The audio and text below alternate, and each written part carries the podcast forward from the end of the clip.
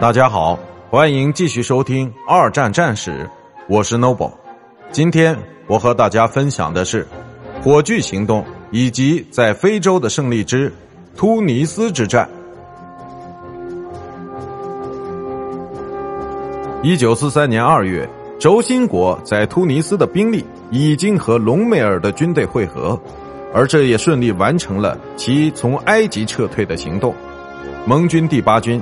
依然在使出浑身解数来想着如何充分利用黎波里港口，因此还没有充分准备好进一步推进到突尼斯的南部地区。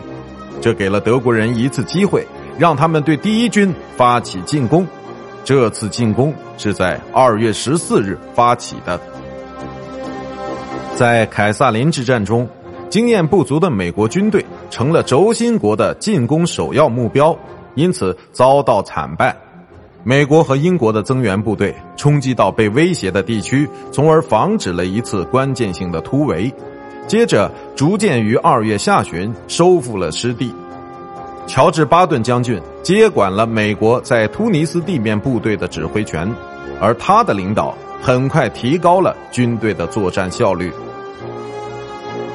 三月初，第八军粉碎了德国的一次尝试性进攻。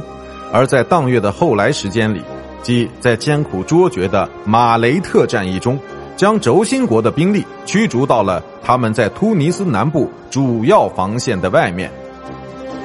四月，第一军和第八军继续发起进攻，最终于五月推进到比塞大港口和突尼斯地区。